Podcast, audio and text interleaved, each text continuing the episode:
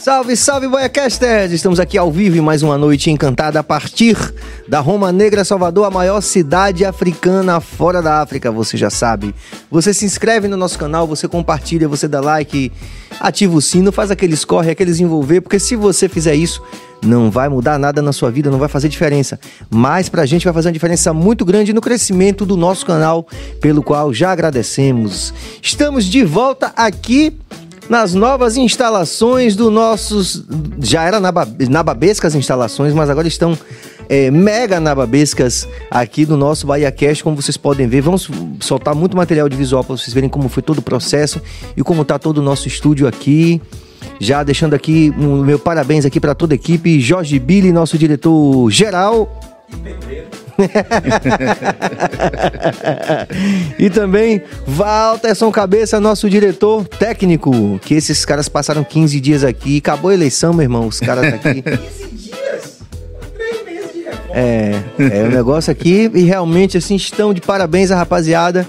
Estou chegando aqui e não por acaso, é, hoje a gente vai voltar é, as, as nossas atividades aqui no BaiaCast falando de amor, né? Falando é, de um sentimento que realmente será muito necessário nessa reconstrução do Brasil ano zero, não é? Por assim dizer. A gente vai precisar muito é, de muita temperança para poder a gente conduzir esse barco aí que ainda não está em águas tranquilas, né?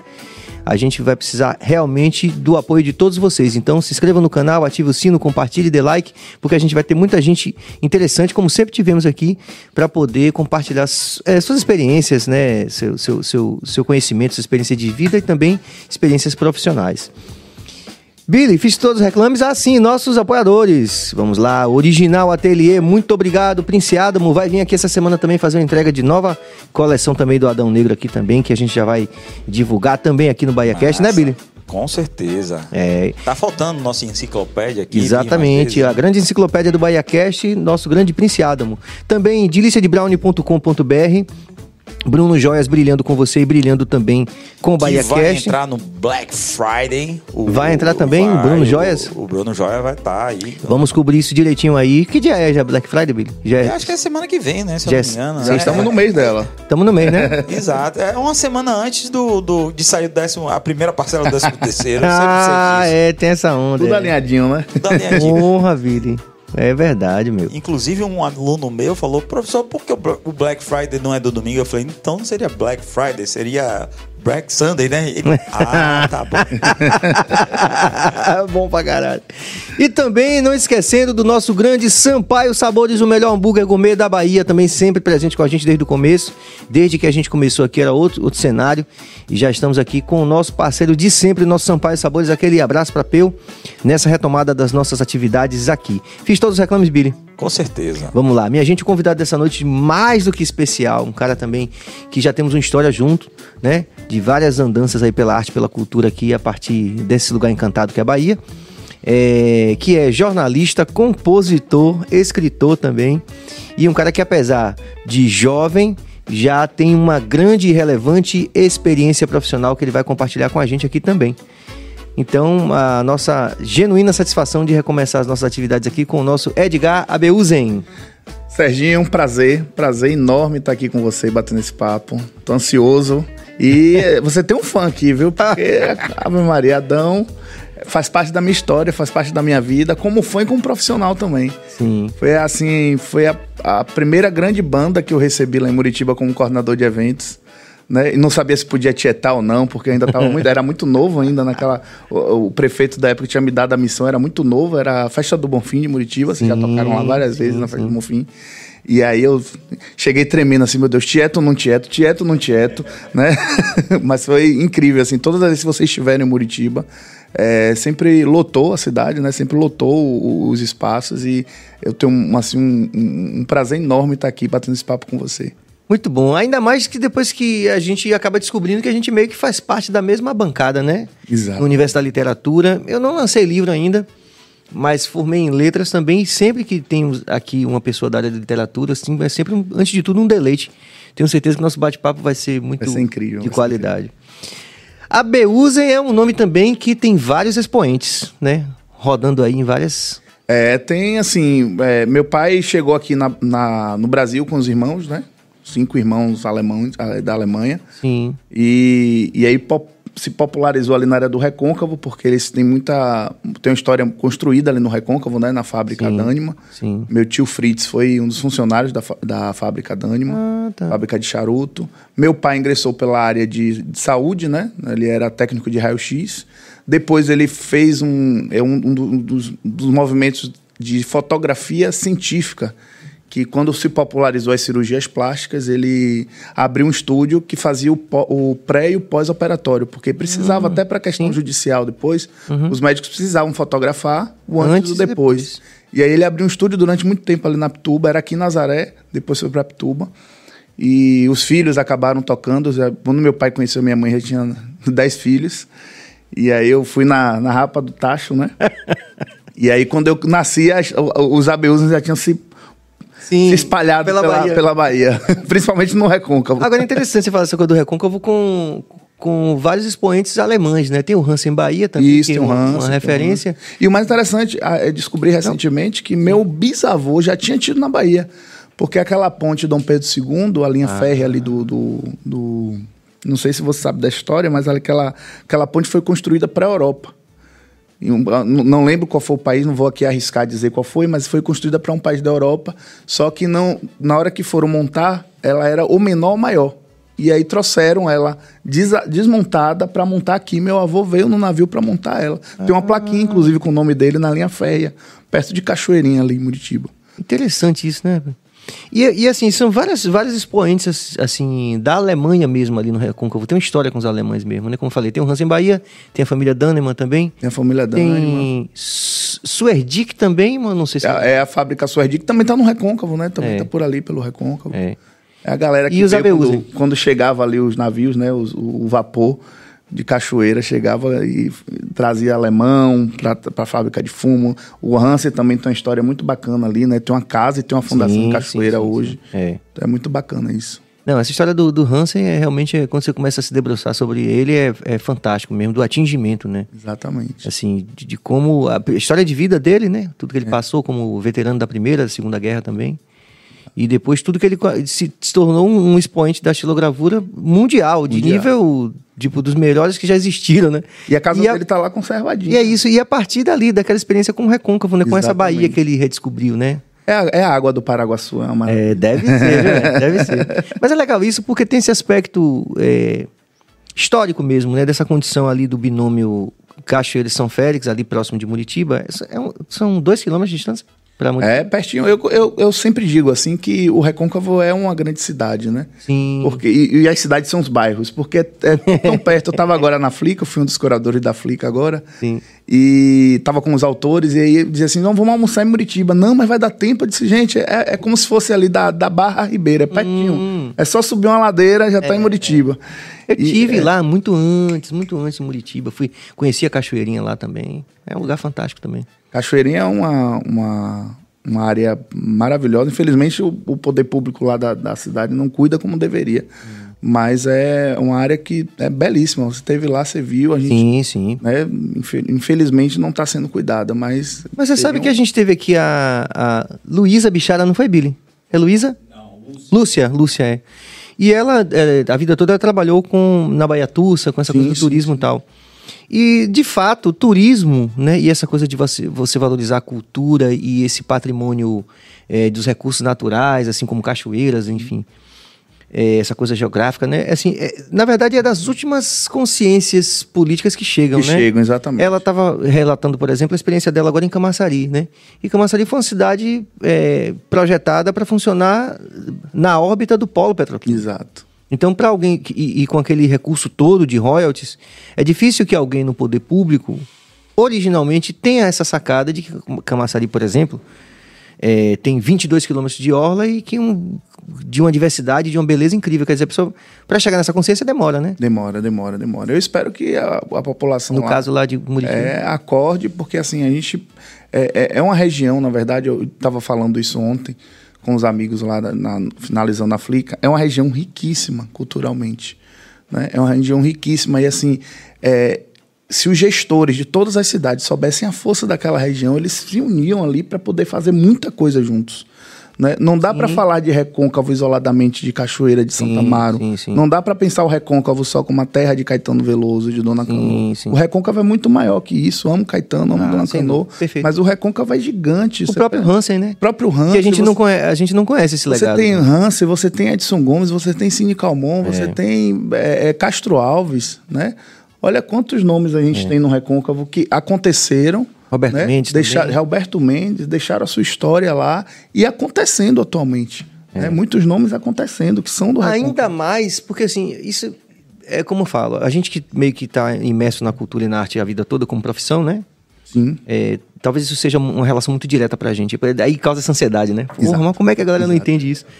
Ainda mais se você considerar que é, é, é o entorno da Bahia de Todos os Santos. Quer Exatamente. dizer, se você pensar na qualidade e na diversidade de, de tudo, né? De, de, de diversidade geográfica, de, de, de, de culto, cultural.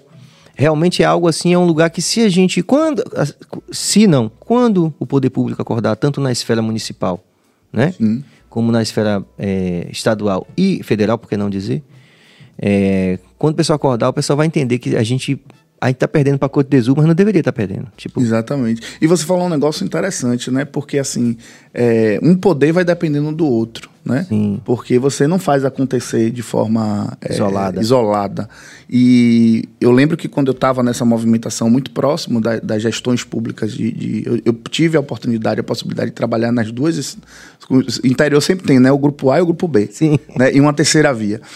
E eu, eu tive a oportunidade de trabalhar com os dois. O primeiro eu trabalhei na área cultural, né? na área de coordenação de eventos, e o segundo eu já estava na área de comunicação.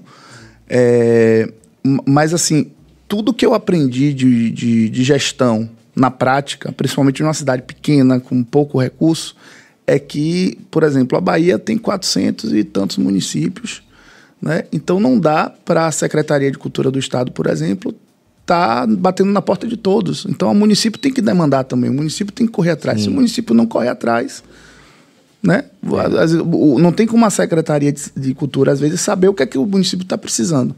Então, é preciso descruzar os braços mesmo, é- preciso buscar esse, esse recurso, até porque o plano de cultura fala sobre isso, né? É você faz o você elege o conselho, você faz o seu plano, é um- uma contrapartida do município, aí uma contrapartida do estado e uma contrapartida do federal para se criar, para o próprio município ter os seus próprios editais. Sim. E você vê poucos municípios funcionando isso, rodando isso direitinho, Sim. não é? É, temos assim, talvez algumas iniciativas que são bastante importantes, apesar de que a gente reconhece que ainda há muito por se Sim, fazer. sim, sim. Mas, por exemplo, a Flica, que você, você você Sim, citou a Flica. sim, a Flica já é um, uma, uma- um divisor de águas. Perfeito, né? A, chegada da UFRB, por exemplo. É, a- a- eu acho que, que for- foi uma maré de coisa boa que aconteceu ali, depois que a UFRB se instalou em Cachoeira, né? Porque você teve a Flica, você teve o Festival de Jazz, você tem um panorama acontecendo, inclusive também rolando agora, tá né? rolando agora, né? Você tem uma série de eventos culturais acontecendo na cidade, você tem o, o Agosto Blues, né? Então você tem uma série de eventos que acabam mobilizando, inspirando e projetando nas, naqueles jovens do recôncavo que antes acreditava que, poxa, o que é que eu vou fazer? Né? O que é que eu tenho para fazer aqui?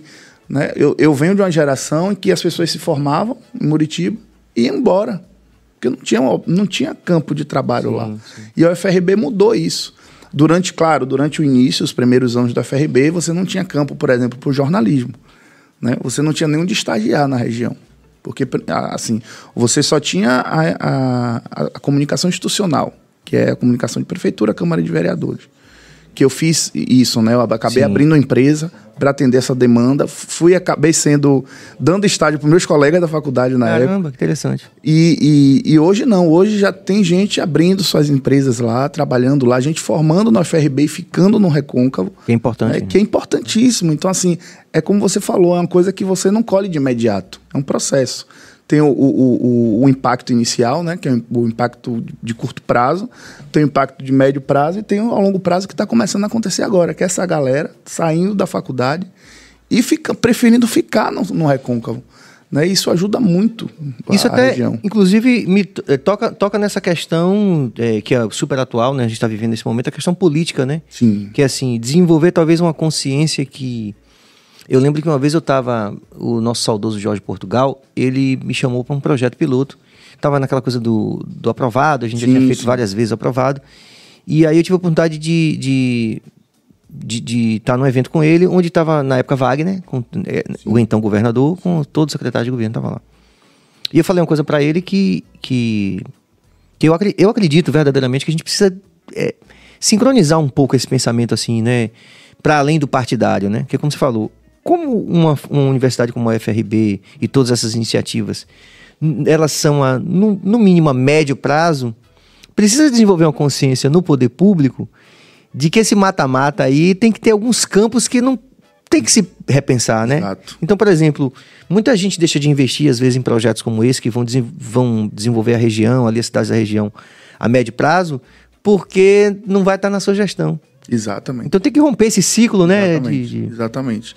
Eu acho que há um, um- eu acho que há um processo hoje de consciência coletiva. Eu acho, eu acho tudo tão importante que a gente passou nos últimos anos, apesar de estar, é, principalmente a gente que trabalha com arte e com cultura, é, constantemente sob ataque, né?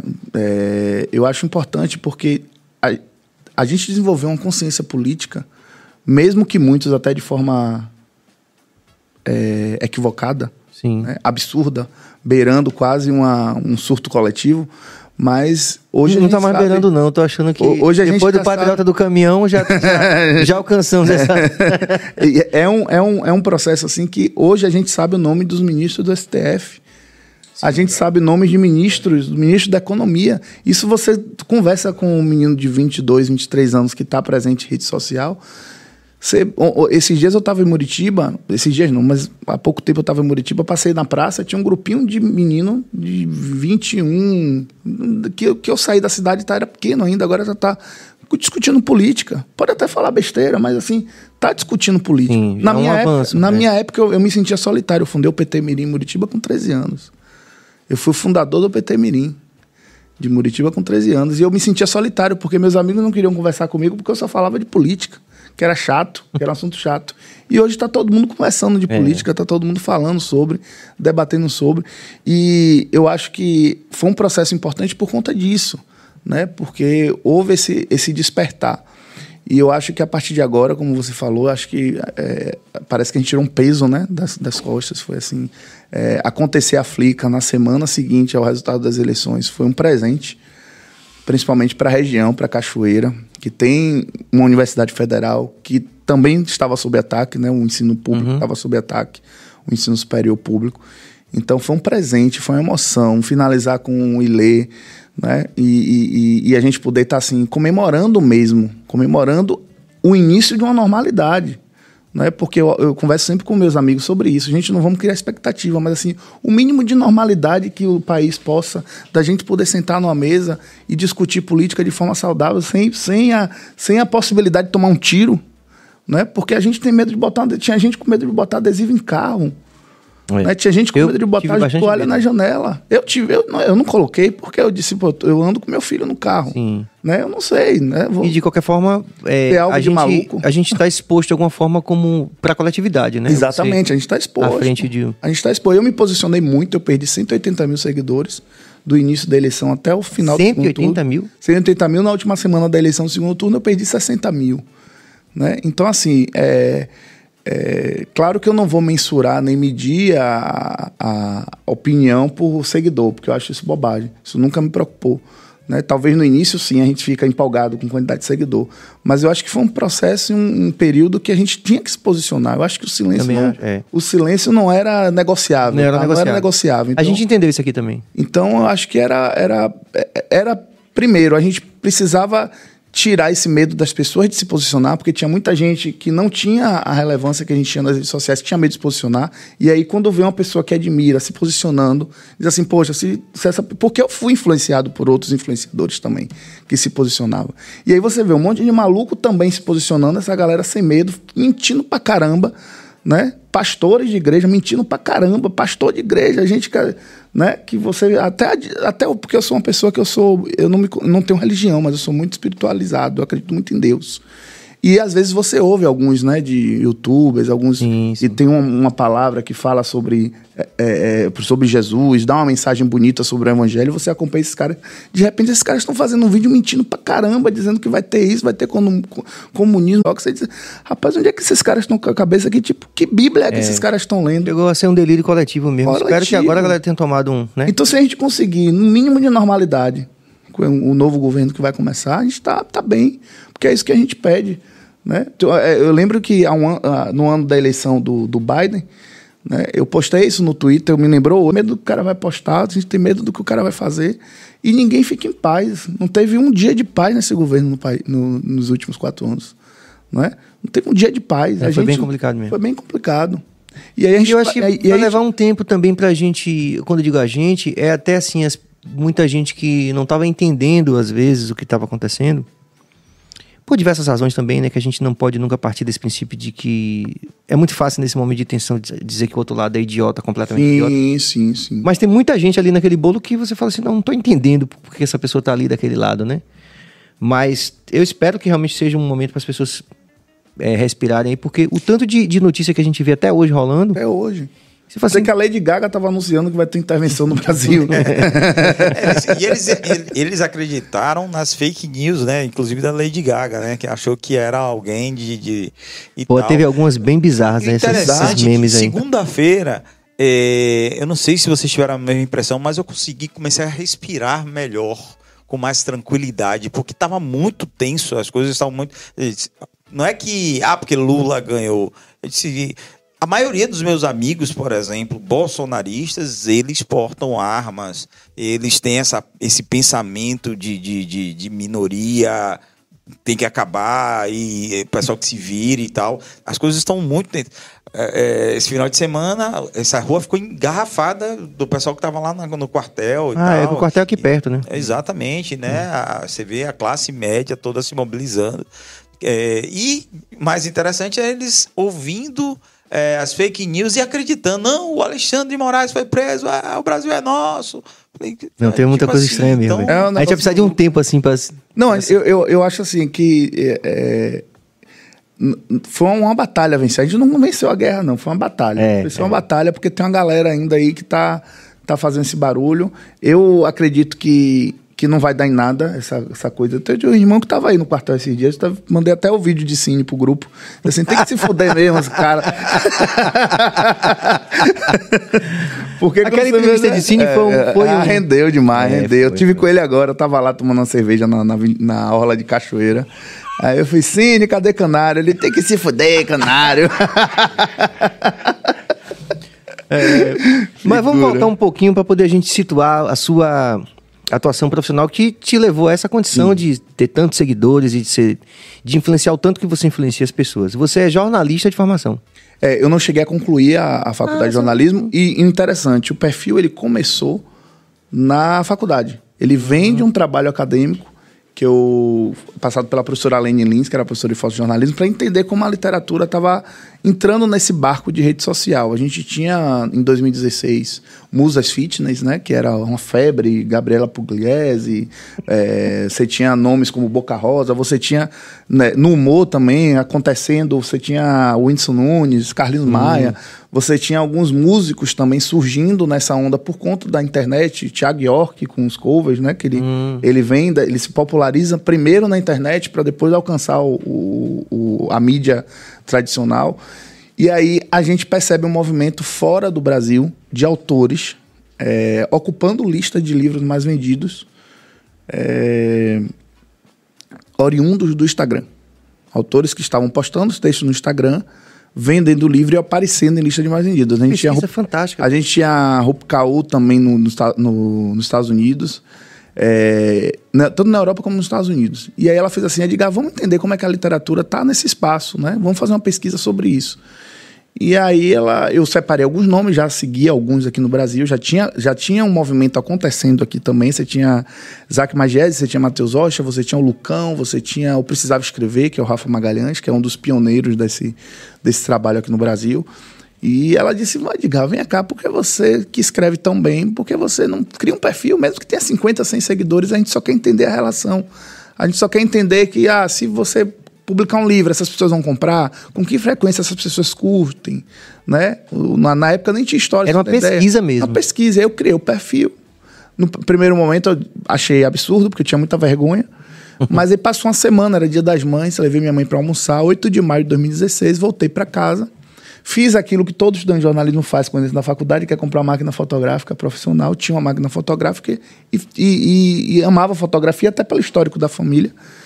E disse assim: rapaz, eu vou criar aqui um perfil, agora eu não vou assinar porque eu tenho vergonha. Aí publiquei, fiquei ali procurando um nome, procurando um nome, e disse, rapaz, eu vou continuar postando foto e texto. Foto, tô citando. Aí criei o arroba fotocitando, Sim. que seria inicialmente o que eu disse lá na época, que seria um perfil onde eu iria publicar fotos e textos meus, autorais.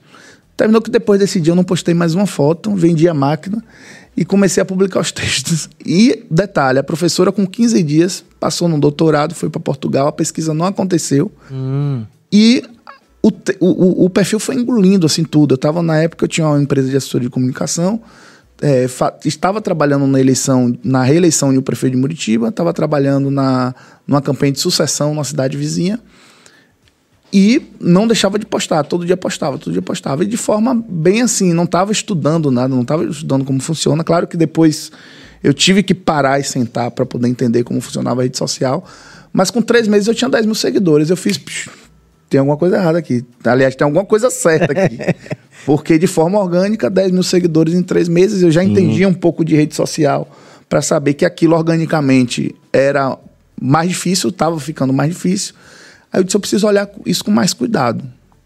E, e aí eu lembro que foi no dia da convenção partidária hum. que eu atingi a marca de 10 mil seguidores. E muita gente ainda na cidade não sabia, que lá em Muritiba não sabia que eu tinha um perfil. E eu disse, caramba, isso tá dando certo. E aí comecei a dar o cagaço, né? Porque você diz 10 mil pessoas, aí você começa a ter medo de errar, você começa a ter medo de errar vírgula, acento, concordância. É, aí eu tinha um professor, João, João, Pedro, João, João Neto, que foi meu professor de literatura na escola. Ele hoje é, é um dos maiores professores da UNEB hoje, principalmente na área de literatura. Fez o, o, o tem participação no meu primeiro livro, porque ele mandava o texto para ele, tá certo, tá certo. Teve uma hora que ele disse assim, diga, deixa de medo, rapaz. Vá fazendo, deixa de medo, vá, escreve e poste. Se errar, depois conserta, se errar, depois Sim, mas deixa de medo. É, não precisa de revisão. Revista, tá. E aí o perfil foi crescendo, crescendo, crescendo, crescendo. Quando chegou no finalzinho do ano, Solange Almeida posta um texto meu. Hum. Aí Solange posta, cresce um pouquinho. Cresce mais do que já vem crescendo. Janeiro, fevereiro, 40 mil seguidores, eu posto um agradecimento pelos 40 mil seguidores, tomo meu café e desço para a Cachoeira, para a faculdade. Faculdade de jornalismo lá na FRB. Volto da faculdade, minha casa estava em obra, estava reformando telhado, aí tá aquela bagunça de casa reformando telhado, né? Tudo coberto e tal. Deixo meu celular carregando, vou tomar banho. Saio do banheiro, ainda no vício do celular Passo pelo celular, olho, 60 mil seguidores. Eu disse, não é possível, 20 mil seguidores em uma manhã? Não, alguma coisa errada. Deve, deve ser vírus, alguma coisa assim. E aí comecei a atualizar, ia 61, 62, 63, 64. Aí eu desloguei, loguei de novo, 69, 70 mil. Eu disse, rapaz, o que é que tá acontecendo? Quando eu abro o WhatsApp, Marília Mendonça postou um texto seu. Ah. Aí foi que, assim, rapidamente eu atingi, em menos de um ano, atingi 150 mil seguidores. Caramba. E nessa leva de crescer, tinha um rapazinho de Fortaleza, Jefferson, que trabalhava numa editora no Rio. E através de uma amiga de Fortaleza, mandou um texto meu para ele. Ele era tesoureiro da editora. E a editora estava começando e queria apostar nesses autores de internet, que era a editora Vilar, do lado do Rio de Janeiro. E aí na reunião o Jefferson disse: rapaz, ele não, nada a ver na reunião, porque não era, não era da área dele. Ele, na mesinha dele, ele fez: rapaz, tem um autor lá da Bahia que tá, tá bem posicionado na rede social. Quem é? Quem é? Diga, vamos mandar e-mail. E mandaram e-mail. Antes do carnaval, em 2016 ainda, 2017 já. Recebi o e-mail, Fiquei com medo, que eu disse é golpe, porque a essa altura eu já tinha, a essa altura eu já tinha Sim. conversado com outros autores, já tinha amizade com alguns que já, já tinham inclusive lançado livros. E aí era um era assim fato que até hoje muitos brincam com o sonho, né, do, do, do artista é. sonha, De quer ter artistas, o sucesso. É. Todo artista quer, quer ter sucesso. Na minha área mesmo quer de ter música, sucesso e quer ter uma obra. Um músico quer ter um, um, um álbum. Cada golpe, né? velho. É. Mas continue, continue que tô, tô é. curioso. E aí eu recebi, li o e-mail, se pô, livro publicado. Você não vai gastar nada, vai viajar para cinco capitais. Ou, ou, ou, o dono da editora quer me comer, ou. ou quer que eu coma ele, né? Alguma coisa estranha. e aí eu disse, rapaz, tem muita. muita tá, tá muito bom isso. Aí mandei para uma amiga minha, ela disse, rapaz, tá muito bom, mas cuidado, porque às vezes vem, aí quando você aceita, tem mais alguma coisa. E aí eu deixei esse e-mail para lá, o e-mail se perdeu. Dois meses depois, a mulher manda de novo. Você visualizou o e-mail que a gente mandou, não sei o que, não sei o que. Não respondi. Até que ela foi no direct. O, o, a Eduarda, que era, era, era a, ela era a segunda pessoa depois do dono da editora. Ela mandou um direct para mim: olha, a gente mandou e-mail tal dia, você não respondeu, o que é que tá acontecendo? Aí eu entrei no perfil dela, olhei e disse: não, é, a pessoa realmente existe, né? Já tem um perfil, já tem uma, uma coisa para eu poder. Era assim: não, vamos marcar uma reunião de vídeo. Aí eu disse: vamos. Aí marcamos uma reunião é, online que não era tão popular na, na época, hoje já é de sim, praxe sim, depois sim. dessa pandemia. Aí marcamos uma reunião em vídeo, vi a estrutura da editora todo pelo vídeo, o dono da editora participou da reunião. E aí eu tomei coragem e disse sim, editor. E foi assim a melhor coisa, porque em menos de um ano, menos de dois anos, eu lancei meu primeiro livro, que é Quem Tem Como Me Amar Não Me Perde Nada. É, fiz o um lançamento numa livraria, que foi na Livraria Cultura de Salvador Shopping, que infelizmente não, não existe mais. É, saudade. Saudade, fiquei seis horas autograf autografando o livro. E no contrato tinha um detalhe. É, a editora me iria me levar para cinco capitais, mas dependia do sucesso do lançamento. Então, hum. foi, foi, o, o, lançamento foi legal, bati minha meta no, em Salvador, vou para o Rio. Bati minha meta no Rio, vou para São Paulo. Bati minha meta em São Paulo, então precisava trabalhar com metas, né? Sim. E aí o sucesso daqui foi um, né, foi estrondoso, mas, mas fácil, porque minha família tá toda aqui. o Muritiba desceu de, de comboio, tinha toda a cidade toda veio, então foi fácil aqui. Disse, agora vamos para São Paulo. Oh, tem uma interação aqui. Juliana diz: o BaiaCast sempre surpreende positivamente com os convidados incríveis. Oh, maravilha, Júlio, obrigado. E aí o, o, o, o fui para São Paulo, lancei na cultura da Avenida Paulista, que é o hum, sonho de claro, todo, claro. todo autor. Perfeito. Fui pro Rio, lancei na, na Livraria Travessa do Rio, aí foi ótimo lá, fui para Fortaleza, fui para o Piauí, né? Então viajei nesse primeiro livro para as capitais, ainda fui para Petrópolis também, lancei em Petrópolis, Itaipava, no Rio. É um sonho à parte Petrópolis, né? É, não, eu acho que foi, eu, eu acho que foi assim, foi um eu, eu, digo que o universo foi muito generoso comigo, porque eu acho que tudo é energia, né? Eu acho que existe um ser supremo, um Deus que rege tudo, que conecta tudo.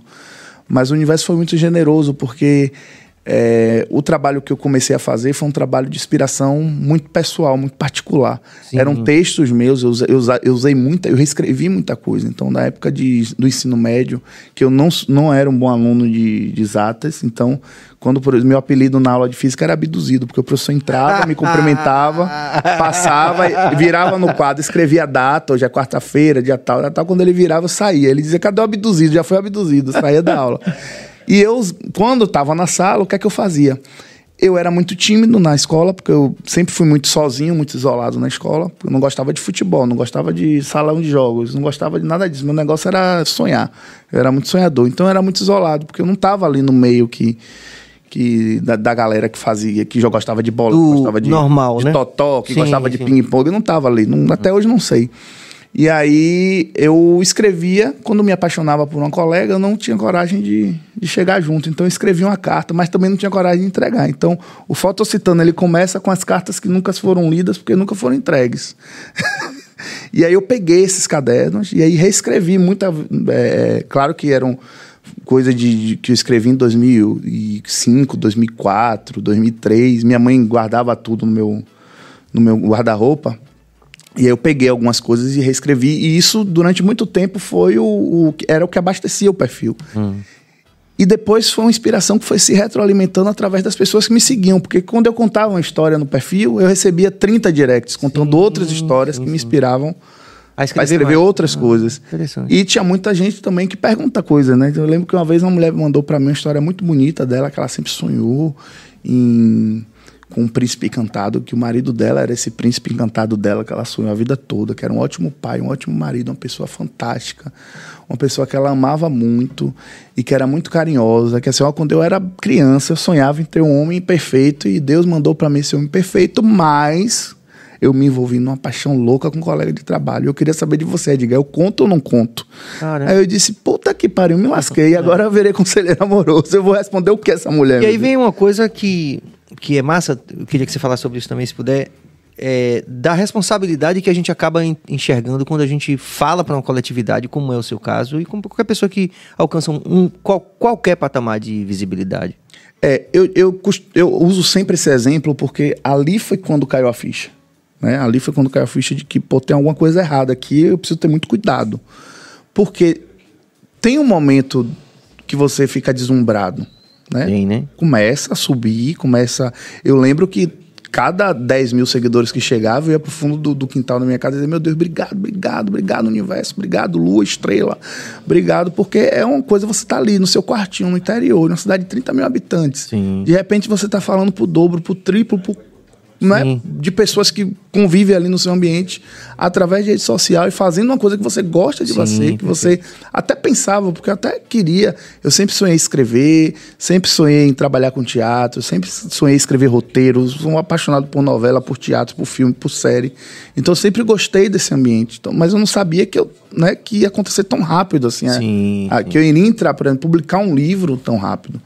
E aí eu fui e agradecia mesmo. E aquilo vai de uma. Aí você fala, é, a, a Instagram agora tá fazendo live. Você abrir a live pra falar besteira.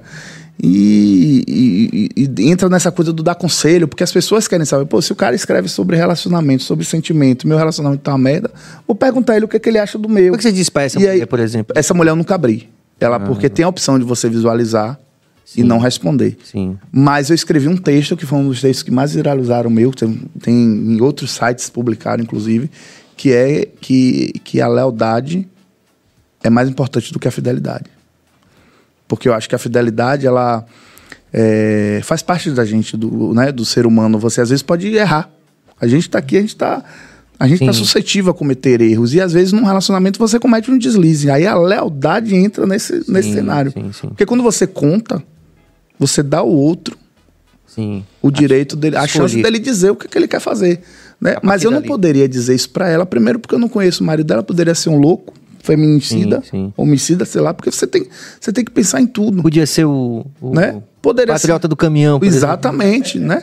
Então poderia ser um maluco aí que a gente não, não- né? tem que entender essa, essa responsabilidade nossa também. É um público, meu público tem, eu tenho 91% do público feminino, né? Então, quando as pessoas dizem assim, ah, mas você só fala de relacionamento que não dá certo, que só fala de relacionamento que o homem é porque a maioria dos relacionamentos hoje é, a gente precisa alertar tanto os homens, né? Sim. A, é, é, a gente precisa entender que existe o não. Né? A maioria dos homens, nós homens, somos criados para não ouvir não. E aí, quando a mulher diz não, não quer mais, a gente não compreende e a gente vê essa merda que está acontecendo aí. sim. Né? Então, eu acho que o combate ao feminicídio, o combate à violência contra a mulher começa na educação dos homens Perfeito. né, da gente. Então, assim, quando eu escrevo um texto, e hoje eu não uso, mas eu comecei vários erros no perfil, vários. Eu, eu comecei escrevendo, eu, eu lembro que eu escrevia textos é, com eu lírico feminino. E aí, nos- no- participando de eventos literários, me encontrando com outros autores, a gente faz um encontro anual de escritores em São Paulo. E aí, autoras, mulheres, dizendo: olha, a gente. é, existe machismo também na literatura. Então, quando o homem escreve com o lírico feminino, você rouba da gente o direito de estar. Então, você começa a entender a estrutura social que existe também na literatura. Mas, mas essa, isso já foi levantado aqui, eu acho que é super relevante, porque nós estamos num momento realmente crucial da história. É, onde a gente está meio que tentando organizar a nossa forma de pensar Sim, como sim, sociedade sim, moderna, sim, ou sim. pós-moderna, acho que pós-moderna é melhor, é, em torno dessa coisa do lugar de fala. Sim, sim. E eu perguntei já a algumas pessoas aqui, principalmente para quem é autor. o revisionismo não pode acabar com esse eu lírico? Eu acho que existem casos e casos. Por exemplo, Ah, eu posso, você chegou, é, eu posso Bora, escrever, é, eu posso escrever um livro Hum. de contos e num desses contos eu posso narrar como se fosse um- a personagem da história. Hum. A mulher como personagem da história pode estar narrando a história. Né? O que o- eu acho que o limite vem justamente quando eu me aproveito desse público feminino, né? Eu me aproveito do lugar que eu estou como homem hétero branco, né? Que existe isso tudo para dizer assim, não, se, o, se funciona, se eu estou falando para mulheres e que o lírico feminino funciona mais né? Eu tenho mais engajamento por, por conta de estar usando. Eu sei, tenho consciência disso, né? E continuo fazendo. Eu acho que já, aí Entendi. já é, por exemplo, teve um autor que foi muito polêmico, não vou nem citar o nome dele, Mas pode mas que fez um texto sobre aborto, como se fosse uma mulher que acabou de fazer o aborto, né? E foi muito questionado ele na época o, o, o, texto dele, muitos autores e Mas pode autores citar, também. até pra, não é pra, pra gente falar mal. Não, e não- é necessariamente, exatamente. é, Foi eu precisava escrever. Ele até postou na época, Ah, tá. o Rafa Magalhães. E o Rafa faz muito isso, ele escreve muito, ele, ele entra nessa, nessa teoria também de que é a inspiração e que a inspiração não, não, não pode colocar a inspiração numa caixinha. E eu concordo, mas no meu caso, eu tenho muito cuidado com isso, porque, por exemplo, quer ver um exemplo clássico? Nessa. Tem alguns exemplos que nós vamos É, citar aqui. Nessa. Existia um cara. Ouça bem, existia um cara na internet chamado Apodrecendo, Pedro. Pedro Apodrecendo. Pedro Apodrecendo estava num grupo é, de 10 escritores homens. E a gente conversava sobre tudo, a gente resenhava sobre obra, né? Vou fazer um livro, citava, e, e um ajudava o outro e tal. Ele tinha uma página, 4 milhões de pessoas na internet, a página dele, no Facebook. E, no- e crescendo no Instagram também. Pedro apodrecendo. Pedro apodrecendo, a gente descobriu depois que era uma mulher.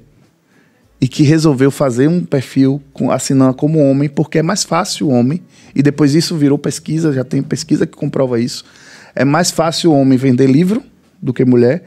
E é mais fácil o homem crescer na internet escrevendo do que mulher. Então, quando você sabe disso, por exemplo, eu sei disso, tá, como é que eu vou agora ficar escrevendo texto com o lírico feminino porque engaja mais, melhor engajamento, faz crescer mais rápido? Eu sei disso. Eu, não, eu, eu acho que eu não estou sendo honesto. Então, o que é que eu fiz? Hoje eu, escrevo, eu tento escrever para a internet sem gênero. É usar o meu perfil como divulgação. Então, eu escrevo uma história, Mas não você já é petista mirim. Vai, vai escrever sem gênero, depois o pessoal vai dizer o quê? Que você tá defendendo aí a mamadeira de piroca? Não, mas eu digo sem gênero assim, eu procuro não colocar, assim, a pessoa lê o texto Hum. e aí cabe pra você que é homem, cabe pra você que é mulher, né? Então eu, eu pro- procuro não usar o ele nem o, o ela, Sim, assim. É sim. um texto que fala Elo. sobre relacionamento. Não, é um texto que fala sobre relacionamento, mas na hora, quando você lê, cabe pra todo mundo. Até porque eu também comecei a receber reclamação de homem, dizendo assim, pô, você só escreve pra mulher, como se, né? Então assim, Como se a gente não tivesse direito à sensibilidade. assim. como se o homem não tivesse sensibilidade, a gente sabe que tem. Muitos até se escondem nisso, né? Da ma- tal da masculinidade tóxica, né? Ah, Muitas vezes até escondem essa, essa sensibilidade. E na pandemia, eu recebia muitos directs de homens. Que houve um, um- um- um- um número muito alto, né? De separação, de divórcio durante a pandemia. E eu recebia muito direct de homens apaixonados que se diziam apaixonados, porque eu não conheço, não sei a realidade de cada um, é um recorte que eu recebo ali no direct.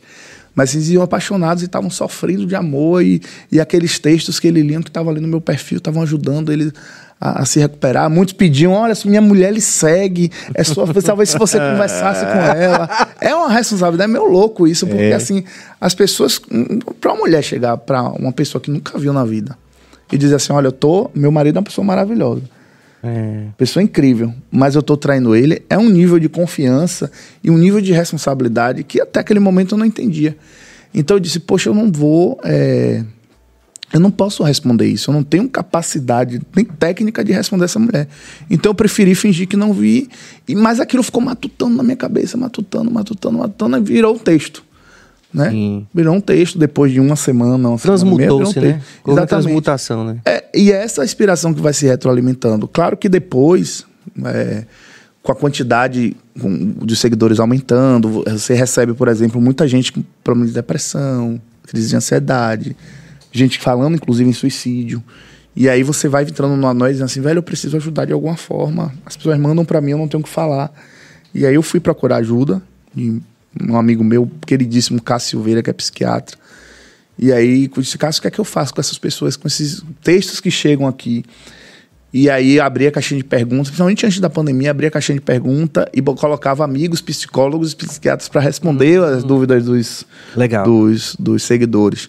Porque realmente há esse limite, a gente precisa entender. Eu vejo aí escritores, às vezes, dando opinião, conselho, como se fosse o, o mestre dos mar, o que tivesse a chave dos problemas do mundo, e às vezes não tem. É. Porque, principalmente, quem escreve, a inspiração é uma coisa, texto é uma coisa, que vem muito da gente, do que a gente está vivendo, do que a gente está pensando. E, a- e- e- e a internet faz isso, porque às vezes eu acordo muito mal, não tô bem. E escrever me salva naquele dia. E aquele texto que eu escrevi, que eu postei, salva alguém do outro lado. Então a coisa é, é- é- são conexões que, que para mim ainda é um, ape- apesar de ser simples de explicar, não, você postou, tá ali, a pessoa vai ler, mas o interessante é como bate com as histórias das pessoas. Umas pessoas dizem assim, velho, eu, preciso, eu tô passando por isso. Eu precisava ouvir isso. Eu tomei uma, im- imagine alguém mandar para você assim, mandar o texto para você pelo direct e dizer assim, eu precisava tomar uma decisão importante na minha vida e esse texto foi o que, É, que fez eu, eu tomar muito uma grande. decisão. Você Agora- lembra, você lembra qual foi o texto que a Marília Mendonça, é, você lembra assim de cabeça, poderia falar? assim? Ela, ela postou dois textos meus. Ela postou um que foi uma descrição do nome dela, que depois eu consegui entregar um quadro com. Eu fiz uma poesia pro nome Marília. Na época eu estava fazendo poesia para os nomes.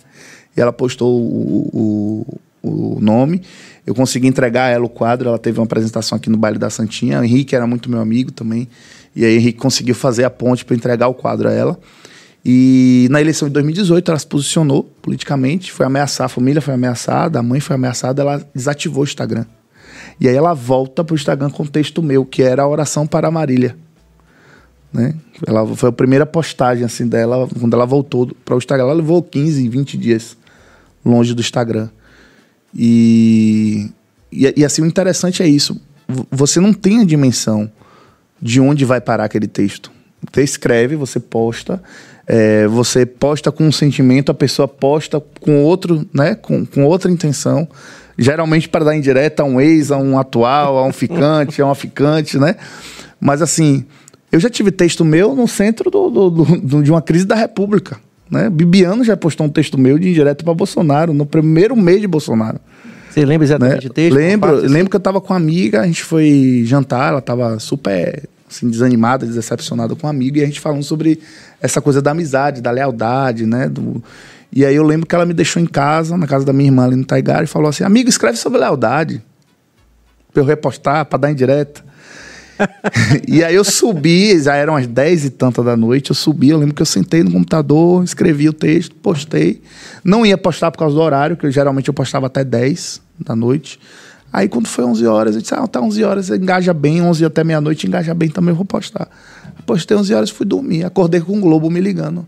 É diga, ah, o, o texto que o ministro postou é seu mesmo? Eu fiz um texto, eu lembro que era 7, 6 e meia, 7 da manhã. Fantástico isso. É, o ministro postou, o ministro estava uma crise na- no governo Bolsonaro, o Bibiano estava de saída, brigando com os filhos do Bolsonaro, e, e ele ainda era ministro, mas já se circu- circulava que ele ia ser demitido pelo presidente. E aí ele postou um texto, e eu lembro de uma frase do texto assim: o desleal vive com a. Acha que está sempre fa- uma faca apontada para sua cabeça, né? Porque aí ele postou esse texto e aí passou no Jornal Nacional, no Fantástico, no Globo News, no- saiu na Folha de São Paulo, saiu em tudo foi lugar. E, e um texto que foi uma conversa de, de, de, de bar, praticamente, né? Surgiu num- numa, numa mesa de um bar. E, e são essas conexões. Então você vai de uma Marília Mendonça, você vai de uma Isis Valverde, Paulo Oliveira, que já postaram textos meus. É, Zilu Camargo, que até hoje eu recebo notificação no Google dizendo que o Zilu postou de indireta para Aí é indireta e aí mesmo, né? vem, e aí vem, e aí vem político também postando. Então você a internet está aí e proporciona isso, né? essa de- democratização do acesso ao conteúdo, de produção de conteúdo e democratização de como o seu conteúdo chega. Né? Você não precisa mais de uma rede Globo para você fazer sucesso. Né? É, é muito curioso você falar isso, porque eu lembro de, uma, de, uma, uma- de, um, de um episódio do Vox na internet falando justamente dos, dos é, artistas compositores que bombaram em 2021 e que não queriam mais gravadoras, estavam fazendo isso a partir do TikTok. Mas é, sabe o que é interessante? Que eu, não- eu não quero interromper, mas quero ao mesmo tempo. Eu, eu quero dizer o seguinte, que é, nós tivemos aqui durante esses um ano e três meses muitas pessoas fantásticas que cuja entrevista daria milhares de desdobramentos. Assim, principalmente para mim como questionamento de cada ponto interessante que aparece naturalmente na conversa. Mas eu tenho que confessar que hoje está sendo mais difícil porque é incrível a quantidade de desdobramentos, por exemplo, que eu tô querendo lhe questionar, assim, que eu tô tentando não. Porque. Mas eu, eu- vou pelo- fala- falar pelo menos dois. E espero, É. que, espero que eles estejam em consonância com o que você está planejando dizer em seguida. Que é o seguinte. É, o primeiro de tudo é que no, no final da- das contas, você falando de todas essas situações onde pessoas de muito prestígio, de muito. cujos nomes ou marcas são muito reconhecidos e que acabaram trazendo para você mídia nacional em diversos momentos. é, a, prime- a primeira reflexão que eu faço, depois de tudo, estou aqui vendo você falando, é que, uma, você deve ter um talento para escrever. Entenda, diferenciado. É como você dizer assim. Vou comparar com a do Harry Potter, a Rowlings, né? Sim. Que também teve esse lance do gênero também a princípio, Sim, né? Ninguém sim, sabia. É, é fantástico. E é até sintomático, eu tô fazendo essa comparação sintomaticamente.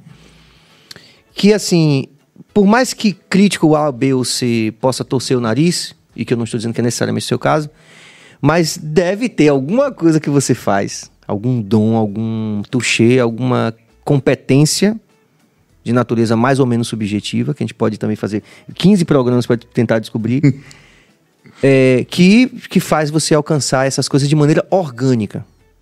E a segunda, ou seja, eu, tô, eu, tô, eu estou dizendo com isso, simplificando, que você tem um talento para escrever. Se- que é diferenciado Sim. né? Segundo, que me chama muita atenção o fato de que numa eh, sociedade voltada para essa coisa da rede social, onde o audiovisual ele é acachapante, por exemplo, eu estava ouvindo do Alipa hoje com minha filha no carro e a gente estava discutindo justamente o fato de que, apesar dela ser linda, que eu acho do Alipa linda, né? Mas assim, que o show dela é todo montado. É muita luz, é muita dança, é muito dançarino. E às vezes isso esconde um pouco o talento do artista, o talento verdadeiro ali, de como compositor, como tudo, né? Como tudo. É, E você passa a ser uma referência é, gigantesca com textos escritos. O que coloca em xeque essa aparente lógica de que as pessoas não estão mais, do mesmo jeito que a Rowling, estou fazendo mais uma vez a comparação, de que as pessoas não estão dispostas a ler.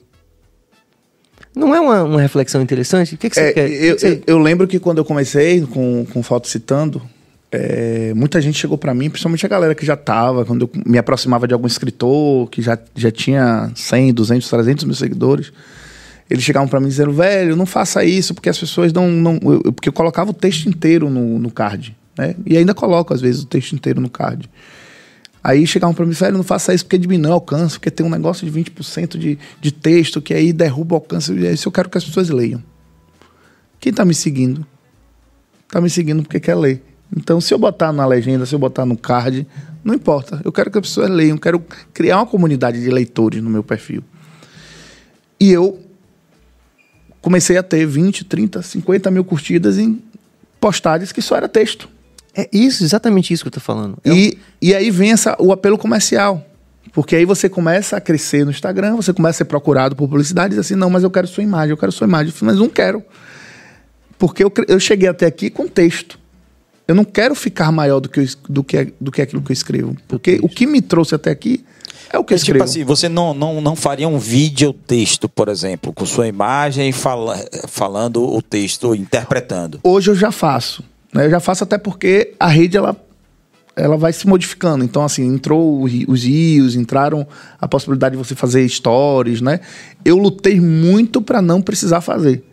Mas aí veio a proposta do Correio para fazer uma coluna, né, todo domingo. E aí eu comecei a fazer o vídeo pro Correio inicialmente, eu não postava no meu perfil, ia pro, pro, pro site do Correio o, o vídeo que eu fazia. E hoje eu já faço algumas coisas, né? Mas assim, a quantidade é muito pequena em relação à quantidade de texto que tem no, meu, Texto.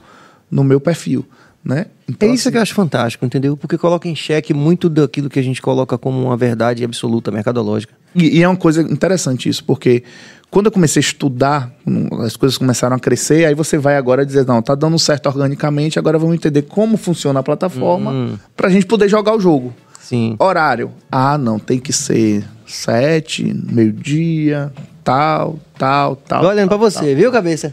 Você viu, Billy? É, horário. Continue, continue. Ah, tipo de postagem. Ah, tem que, de manhã tem que ser assim, de meio-dia tem que ser assado, de noite tem que ser assado. Velho, conheça a sua audiência. O cara que tá lá dando curso de marketing no, no- no Instagram, ele não conhece a audiência. Quem conhece é você. Então, quem tem que delimitar a quantidade de postagem, um horário melhor, é você. As pessoas querem ter Instagram, querem crescer no Instagram sem conhecer quem tá ali. Como Entendeu? se fosse, e até meio, a gente falando, voltando um pouco à coisa da armadilha, de você, do sonho, né? A pessoa que, que é escritor, que é artista, que é músico, de cair nessas armadilhas de. de... E aí paga dinheiro, um curso, É. é, um negócio. Aparece uma pessoa assim do nada, é muito, eu, eu confesso que é muito chato pra mim, assim, quero que você diga o que você pensa também. É, tô aproveitando você aqui, tô Sim. explorando um pouco. Aí aparece a pessoa assim, aí mostra assim, você vê que essa pessoa aqui conseguiu mais visualizações do que todas essas. E faça parte, faça meu curso, que você vai descobrir como. Porra, bicho, é, meio... É, eu, eu acho assim. Falei. eu- é, é, eu lembro que nos últimos anos eu fui muito assediado para fazer curso, curso de escrita. Muito, muito assediado, assim. Eu recebi várias propostas. Tá na hora de você fazer um curso. Tem gente muito ganhando muito dinheiro. Tem gente com menos seguidor que você que ganhando muito dinheiro, né? E eu com meus boletos atrasados, eu começo a dizer, velho, vamos. será que dá para fazer mesmo? Será? Mas tem uma coisa que eu que eu decidi junto com minha esposa Jéssica, que é uma pessoa uma parceirona comigo, e a gente já enfrentou muita coisa juntos, né? O perfil ele nasce um ano depois de eu começar a namorar com ela, e ela acompanha todo o processo. E a gente já passou muita coisa junto. A gente já pagou para ir para evento, né? Já pagou para viajar, a gente já pagou para estar em lugares em que se a gente não, não investisse, a gente não, Não ia estaria. Uhum. E ela sempre foi muito parceira. E, e por, por essa por ter essa parceira do meu lado, por ter esse entendimento assim, de eu, de eu ter de eu ter convencido minha mãe, que é uma pessoa que até hoje fala que eu deveria fazer concurso público. Mas não, mano, todas as mães são felizes. É, Por eu ter convencido minha mãe, eu disse assim, velho, não vou, não, não- ninguém mais me segura. Porque quando eu passei seis horas na, na fila, minha mãe disse que não iria para o meu lançamento do livro. Ela disse que não, não iria. E eu saí de Muritiba, entrei no carro para vir para Salvador, acreditando que ela não iria para o meu lançamento. E ela foi a última pessoa da fila. E aí me abraçou, chorou e tal. E eu disse, velho, eu convenci ela, agora eu não vou. Agora não, não- não- ninguém me segura. Ninguém solta a mão de ninguém. E eu disse, velho, eu, eu, eu, eu, eu quero construir algo. Eu não quero ser algo de. de eu lembro que eu, tem, tem algumas marcas que me procuram e fazem assim. Ah, Quem, por exemplo? quero. Quem, por exemplo? Não, por exemplo, é, é, eu vou falar Pompom. Eu fiz um trabalho belíssimo para Pompom. Que foi na pandemia. Antes da pandemia, a gente tinha fechado o contrato. Que foram uma- as cartas para as mães. E aí eu publicava no meu perfil. Depois o- a campanha foi um sucesso. As cartas foram para as fraldas, para os pacotes das fraldas. E depois foi fantástico. Depois, no ano seguinte, a gente fez uma ação nos sabonetes. Então, se você entrar na farmácia hoje e pegar um sabonete da Pompom, tem o meu texto atrás. E é texto, não tem minha imagem, é meu, é meu texto do Fantástico nome. isso, velho. E aí, tem uma coisa que eu não faço mais, que eu já entendi que eu não faço, é tipo negociar visualizações. Tipo, ah, eu quero ver quantas. Velho, eu não tô vendendo visualização. É o meu nome e o meu texto. Se a empresa tá me contratando porque entende que eu tô falando de afeto e que meu texto tem alguma coisa. Eu não quero saber de visualização. Não quero saber de histórias. Porque, por exemplo, se você pegar meu perfil, tem um milhão de segui- um milhão e cem. Né? Tava com um milhão e duzentos, eu perdi na eleição. Mas tá um milhão e cem. Um milhão e cem e pouquinho. Aí você pega um, um exemplo, um, um desses humoristas que tem 500 mil, 600 mil, menos seguidor que eu. Você vai pegar os stories deles, tem cacetada de visualização. Você vai pegar os stories meus, não tem essa cacetada. E agora as marcas já entenderam o que é, quem é quem no- no- nas redes sociais. As marcas já entenderam o que é microinfluenciador. As marcas já entendem que muitas vezes o objetivo não é visualização. O objetivo não é você ter visualização, mas você ter um- uma personalidade da rede social que tem os valores parecidos da marca.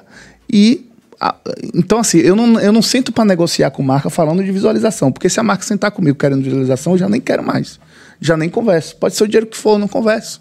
Porque eu sei que talvez eu, eu possa não entregar. Porque se eu estou falando de texto, né? Se eu estou falando de texto, o texto vai bater diferente. A campanha da Pompom não teve essa obrigatoriedade, por exemplo, de entregar visualizações, quantas curtidas teve, quanto não teve isso e a campanha rodou lindíssima, belíssima, né? Tanto rodou bem que eles sa- saiu do, do online e foi pro off, quer dizer, saiu da, da, da- da- do Instagram e foi para as embalagens da Pompom. Perfeito. Você, você já, já deve ter ouvido falar sobre copyright. Sim, sim, certo? sim. Você se considera um copyright? Eu faço, porque assim, quando eu decidi não entrar nessa onda de curso, assim, eu não vou fazer algo, primeiro, que eu não sinto segurança para fazer, eu não me sinto capacitado para ensinar ninguém a escrever. Né? Sim. Eu não, não condeno quem faça, não condeno quem tá aí ganhando dinheiro com curso, ficando rico, milionário com curso de escrita. Mas eu não me sinto seguro. Eu acho que eu vou, tá, eu acho que eu vou estar tá enganando as pessoas, porque minha escrita é muito pessoal. É muito do que eu vivo, do que eu sinto. Então, talvez eu possa sentar aqui com você agora e tentar lhe dizer como é que eu. Eu não vou conseguir, eu vou. É, é vou enganar. Vou brincar Sim. com o seu sonho. Uhum. Então, até agora, até hoje, eu não me sinto capacitado para entrar nessa área de curso. Mas eu venho do jornalismo, fiz, saí da faculdade faltando um pouquinho para terminar. Sempre gostei de escrever e sempre gostei de criar coisas. Né? Na escola, passei a vida toda na escola criando, criava peça, fazia releitura de, de, de, de, de peça de, de, livro, transformava em peça para feira literária na escola. Então sempre gostei de escrever. E aí veio, eu ali desesperado, porque eu tinha fechei a empresa. Saí da faculdade, fechei a empresa e disse assim: rapaz, eu vou viver disso burrice na minha vida. Eu disse, vou, vou ver disso. Minha mãe ficou desesperada. Meu Deus do céu, você tem uma filha, você tem escola para pagar. Como é que, é que você vai fazer a sua vida? E aí, se minha mãe, eu vou acreditar no meu sonho. Se tem tanta gente acreditando, eu, eu vou deixar de acreditar. E aí peguei minha empresa, fechei, passei meus contratos para um amigo que tinha outra empresa de comunicação, passei meus contratos para ele e disse agora eu vou arriscar. Mas passei um sufoco, passei um sufoco. Normalmente o sonho é assim, é risco, Fiquei arriscoso. meses sem pagar a escola de minha filha lá em Muritiba, meses sem pagar. E aí veio um e-mail, recebo um e-mail de uma marca chamada Animale, do Grupo Soma, que é Animale, Farm, querendo fazer uma ação comigo dentro das lojas de Salvador. Eles queriam me colocar com a com a máquina de escrever, queria fazer uma ação com os clientes, e aí os clientes chegavam, conversavam comigo, falavam, vou falar, falar um pouco sobre a história aqui de Serginho. O Serginho vinha, conversava comigo. O, o, o lojista, né, o vendedor, saía para mostrar as novidades e eu escrevia um texto. Quando o Serginho saía, eu entregava o texto à pessoa. E o valor, eu acho isso tão incrível. Quando eu falo de universo é porque eu acho o universo foda, eu acho energia um negócio foda. O valor da ação era exatamente o que eu estava devendo na escola. Eu só ia conseguir a matrícula da minha filha se eu pagasse aquele, aquele valor. E foi o valor exato. O dinheiro entrou na minha conta num dia e eu paguei escola no outro para patricular minha filha na escola. Então eu acho isso, eu acho isso fantástico. Então eu respeito muito a minha arte e os meus passos e o que eu estou construindo por conta disso, porque assim há algo, há uma energia muito generosa comigo em tudo que eu faço, porque eu acreditei e eu nunca fui deixado na mão através dessa energia. Tudo sempre foi acontecendo, tudo sempre foi acontecendo. E e por que eu estou falando isso? Porque é, nesse dia que eu recebi esse e-mail e aí fiz essa ação com o animal, eu disse, rapaz, eu posso ganhar dinheiro de forma honesta, eu posso transformar isso em trabalho, as pessoas querem. E aí veio o universo é, direct. Minha mãe vai fazer 60 anos e a gente queria um texto exclusivo para ela para colocar na entrada da festa. E a gente só queria, porque ela adora seus textos. A gente bota seu texto no grupo e ela ama seus textos. A gente queria seu texto na entrada da festa. Quanto é que você cobra? Aquilo foi um. Sim. Eu disse, pô, tem alguma coisa aí. Eu não Sim. respondi na hora, não respondi de imediato. No dia seguinte, Sérgio, não acredite em Deus. No dia seguinte, uma mulher do de Balneário Camboriú, Camboriú, Camboriú, né? Camboriú. Camboriú. Dona de uma dona de uma de uma consultora. Disse assim, não, nós estamos entregando um, um empreendimento. Eu vou fazer o discurso.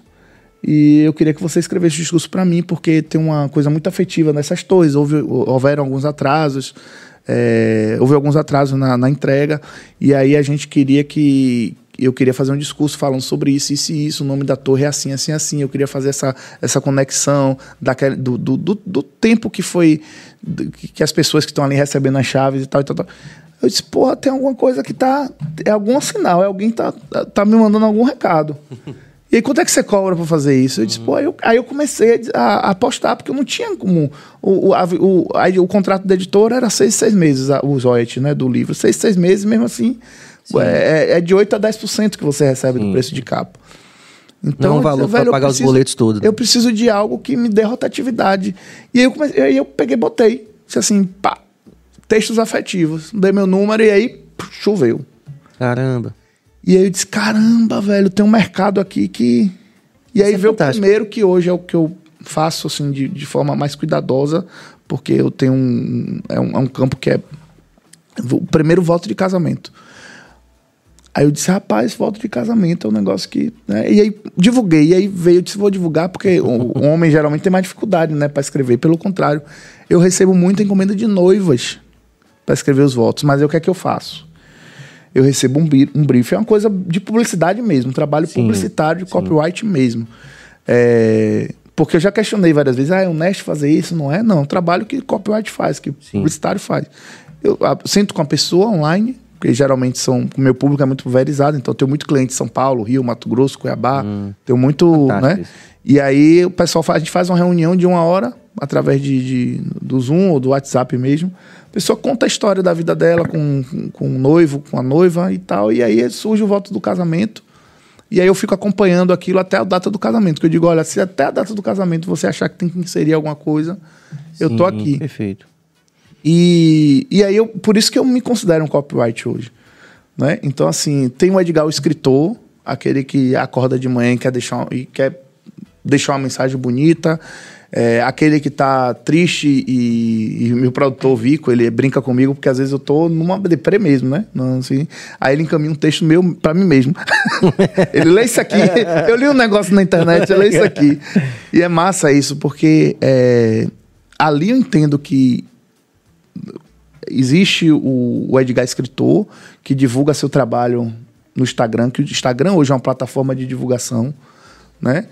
E existe o Edgar que está construindo uma carreira na área da literatura, que, que não se isenta das suas responsabilidades políticas, né? De estar discutindo os problemas da sociedade através da escrita também, Perfeito. porque eu me posiciono também através dos meus textos. É, existe o Edgar que tá, que precisa pagar as contas, que é aquele Edgar copyright, que senta com as marcas para definir uma campanha. E, e aí vem aquela questão que você falou do talento, né? Que a gente se questiona e, e o Brasil ele tem, ele faz isso com a gente, né? O Brasil infelizmente ele tem uma coisa de você dizer assim, ah, você não pode dizer que é talentoso porque você é, não está sendo humilde, né?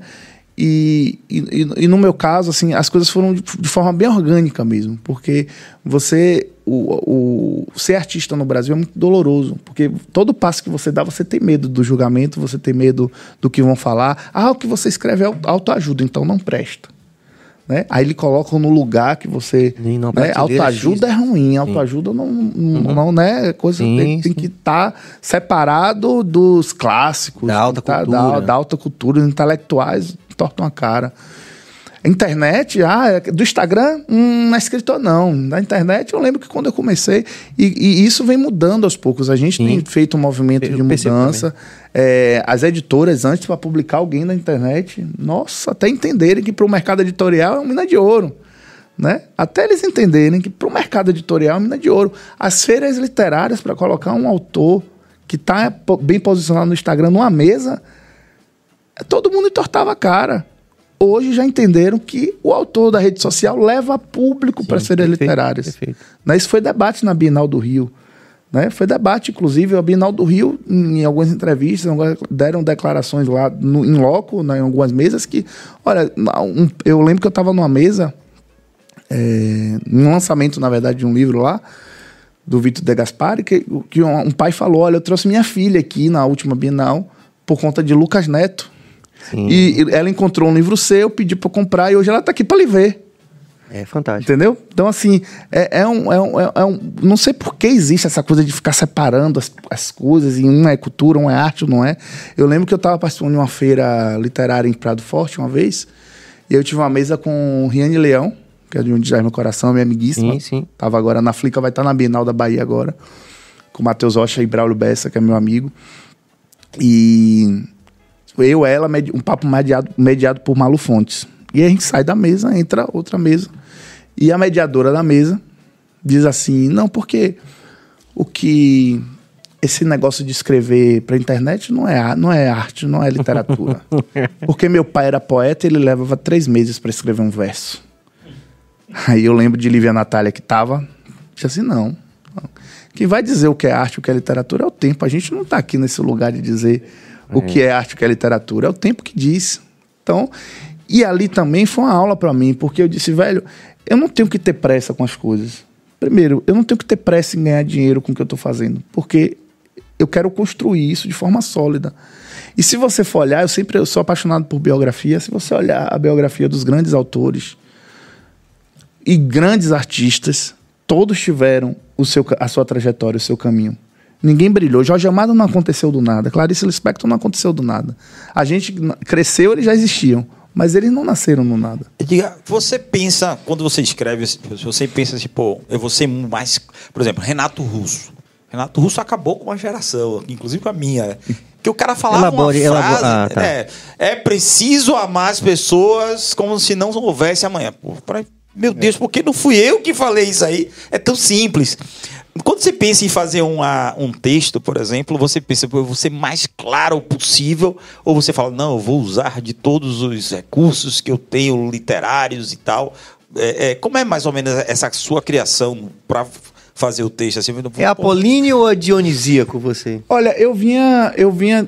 Você entra numa noia às vezes, porque sabe o que acontecia comigo antes? É, eu, eu vi que eu me curei agora, esse final de semana. Quando alguém que eu admirava muito, Rafael Montes. Sim. Rafael Montes, Bom Dia Verônica, do, do Jantar Secreto, me seguiu. Eu disse, meu Deus, Rafael Montes está me seguindo. Eu tenho agora que ter cuidado com o que eu vou escrever.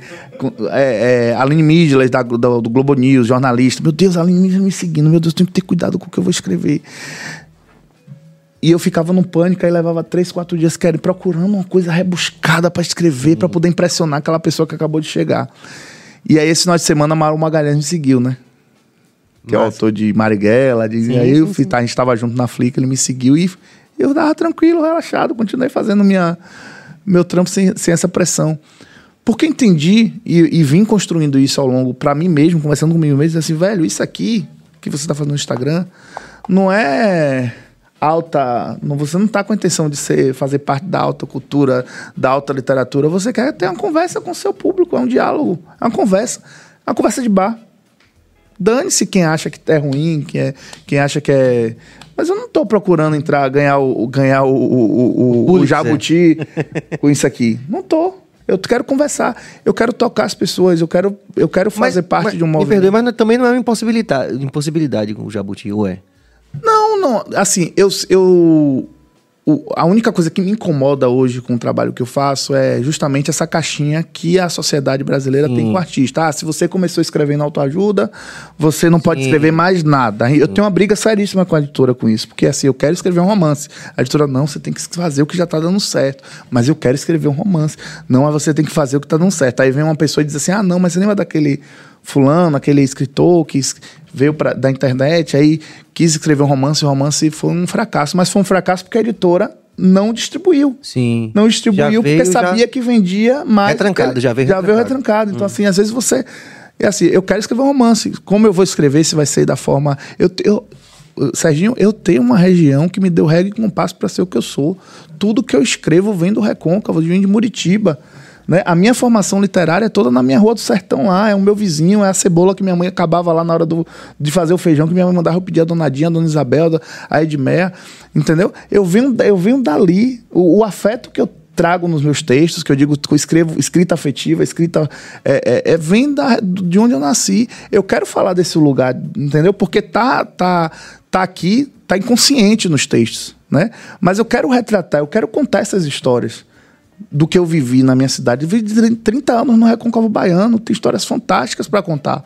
Né? Seja através de um personagem, seja através de uma história é que eu ouvi a minha vida toda. Pseudônimo, você já pensou em fazer, ou, ou, já fez algum e tal? A galera. Ou heterônimo, como no caso de. De, de Fernando Pessoa, é. que é uma das minhas grandes referências. Ah, aí, mostra aí, será que dá pra mostrar aí? Tem um tatuado aqui, Fernando Pessoa. Viver não é necessário, o que é necessário é criar. É. E, e, e eu digo, é, essa tatuagem aqui é uma ligação que eu tenho com a, com a Lene, a professora da FRB, porque a gente estava no grupo de jornalismo literário, falando de pessoa quando surgiu essa possibilidade de, da, do grupo. E ali eu comecei a me interessar por Fernando Pessoa, que eu já conhecia alguns poemas, mas, por exemplo, eu não sabia ainda da vida dele, como ele dava vida aos personagens e Sim. como cada poema de determinado heterônimo tinha característica mesmo hum. dos seus heterônimos. Me perdoe minha chatice, mas aí volta aquela questão do eu poético, né? Do eu lírico, né? Exatamente. Não sei assim, de repente, eu tenho, eu tenho muita preocupação com isso, assim, que esse revisionismo, porque o, o João Guimarães Rosa dizia que a filosofia é a miséria da literatura.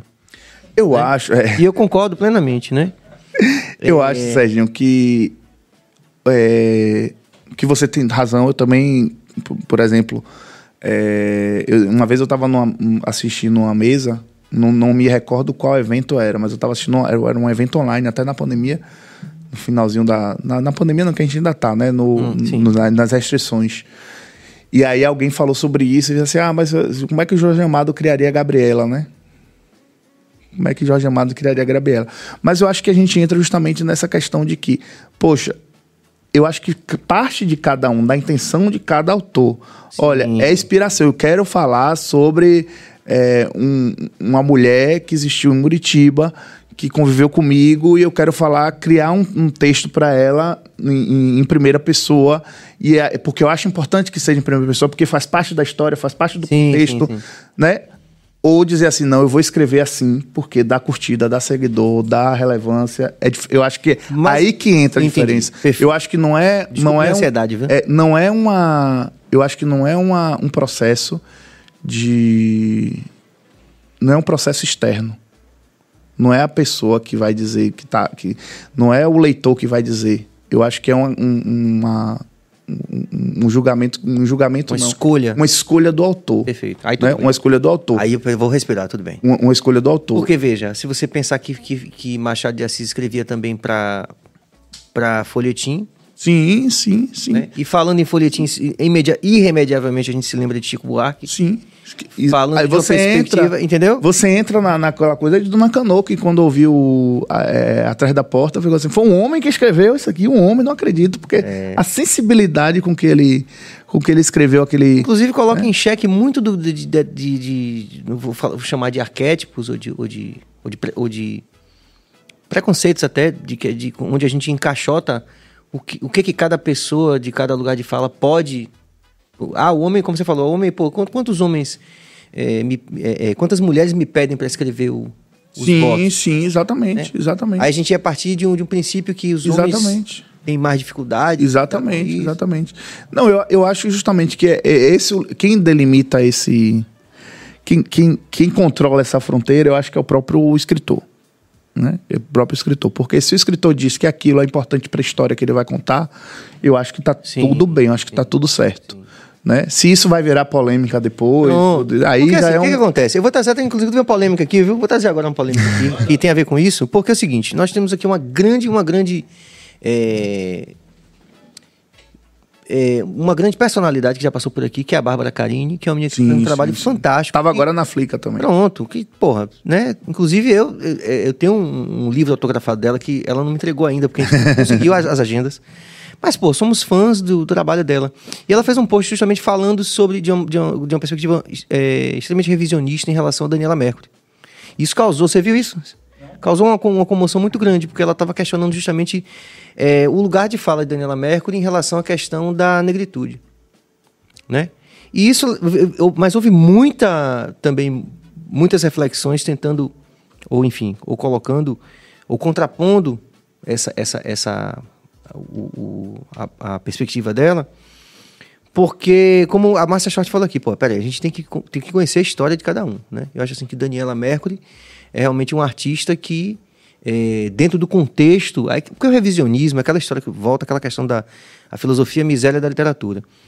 O contexto no qual Daniela Mercury estava inserida como artista, como esteta, naquele momento histórico, ele precisa ser entendido na sua. Perfeito. Na sua Eu também acredito muito nisso. você entendeu? Tipo assim. E aí muita gente, tô falando eu não, que eu não, não falei nada, eu só vi a galera, muita gente irrelevante que eu respeito, co- contrapondo também, dizer assim, pô, mas peraí, a gente precisa também conhecer a história de cada um, né? E, e que, que acontece muito na rede social é aquilo que você falou, é um julgamento que é antes da gente conhecer a história da pessoa. Isso, Isso eu acho que é muito chato. Que é uma superficialidade e uma velocidade da sincronicidade que não permite que as pessoas, antes de pré-julgarem o seu trabalho, por exemplo, como você falou, ah, coloca aqui se autoajuda. Sim. Porra, a gente precisa. E eu acho que o podcast, inclusive, é uma, uma, uma possibilidade fantástica que a sociedade pós-moderna tem da gente realmente conhecer as pessoas. Conhecer as pessoas, perfeito. Porque quando a gente conhece é, uma de uma perspectiva acurada e apurada, né, a história e o lugar de fala de cada pessoa, a gente consegue entender, por exemplo, a importância de você relativizar, por exemplo, o revisionismo quando você fala de Jorge Amado e Gabriela. Sim. Sim. Né? A gente É. precisa também fazer assim. Toda essa reflexão crítica que nós estamos fazendo, quando, quando Roger Scruton fala é, sobre as artes clássicas, numa perspectiva que facilmente seria encaixada as caixinhas, né? Como, ah, o cara é de direita. Né? Mas essa reflexão crítica que está se fazendo de forma sincrônica, ela também é necessária para a construção do conhecimento da sociedade pós-moderna. É, eu acho, é, eu acho que há uma ansiedade na, na- nesse tempo que a gente está vivendo. Eu sempre digo isso no- nos eventos, principalmente eventos. A gente faz muito evento com escritores do Brasil todo e faz troca, né, figura, experiências. Então você tem poetas, você tem galera da crônica, galera dos contos. Você tem Mônica Jordão que começou a escrever um romance no Instagram, um romance virou livro. Né? Então todo dia, tal hora, ela postava um capítulo do romance no Instagram. Então, Quero é que, Jorge, quero que, desculpe minha ansiedade, que era o que Machado de Assis fazia com a tecnologia da época, né? Exatamente. Não, a- a- o Instagram de Clarice Lispector era bater na porta dos livros para pedir para publicar os, os, os contos. Então, existe essa ansiedade, porque eu acho que a gente está nesse momento ainda de entender o tamanho e a força da ferramenta que a gente tem na mão. Então, tem muita gente bacana, inteligente, né? Que talvez se não fosse a internet, se não fosse o Instagram, não, não, não, não tinha voz, né? Para poder falar o que pensa.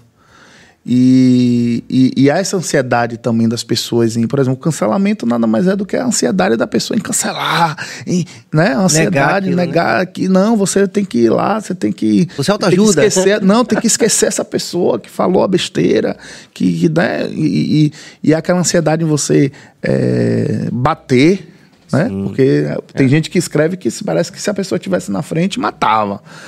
E o cancelamento é mais ou menos essa ansiedade. E, e eu acho que essa ansiedade um pouco. o- o- é, é preciso cuidado nessa, nessa. Eu escrevi um- uma, uma coluna, um texto para o Correio, que viralizou muito, a própria atriz, inclusive, repostou, foi a Cláudia Hanna. Né? Você tem a Cláudia Hanna, que adota um cachorro. Ela adotou um cachorro na, na- antes da pandemia, aí veio a pandemia. Ela foi morar num lugar sozinha, isolada. Aí, segundo é, é, é, ela, ela não tinha condição de ficar com os cachorros naquela condição. Aí ela devolveu os cachorros, as pessoas cancelaram Cláudia Ana. Ah, porque adotou? Porque E aí ela foi né, atacada, xingada na internet. E, então, eu acho que às vezes há essa essa Ansiedade. Essa ansiedade que acaba deixando a discussão fora do tom, né? Acho que exagera demais. E há eixo, né? Reflexões, ex- eixo. exatamente. E às vezes há questionamentos que eu acho que é importantíssimo a gente, como Bahia, entender que nós temos duas figuras artistas fantásticas, né? Que representam a música baiana como você falou, na, na, no, no na, na capital mais negra do Brasil. E Daniela é branca. Né? Há al- algum, em algum momento a gente falhou lá atrás. Né? E eu acho que levantar isso agora, falar sobre isso é importante para que a gente não cometa esses erros. Né? Eu vi, assisti uma mesa de, de Margarete com o Zulu lá na Flica, e o Zulu lembrou muito bem que a, a, a, Margarete foi uma das primeiras artistas no Brasil a se posicionar a favor de Lula né? Quando ainda não se falava, acho que a Lula ainda estava preso, quando ainda não se falava em Lula ser candidato a nada, Margarete foi uma das primeiras. E por que hoje não se fala em Margarete, ministra da Cultura? Sim, é um questionamento interessante, sim. Com Se fala em, em Daniela. Por que não certeza. Margarete? Eu postei no Twitter isso hoje. Por que não Margarete, ministra da Cultura? Por que só se fala em, em Daniela? Né? Não, é um questionamento interessante. Sim. Entendeu? Então, assim, são coisas que precisam ser ditas, por mais que às vezes entenda o contexto, a gente, claro, a gente olha para trás e a gente não falava sobre isso abertamente. Né? A É. gente não falava sobre. Né? Inclusive, tinha- eu acho que essa discussão é interessante porque ela revela aí uma coisa que me tocou quando você falou, que é a questão de que cargos políticos, cada vez mais, eles estão condicionados à condição de celebridade da pessoa, independente de ela ter uma competência específica para aquilo.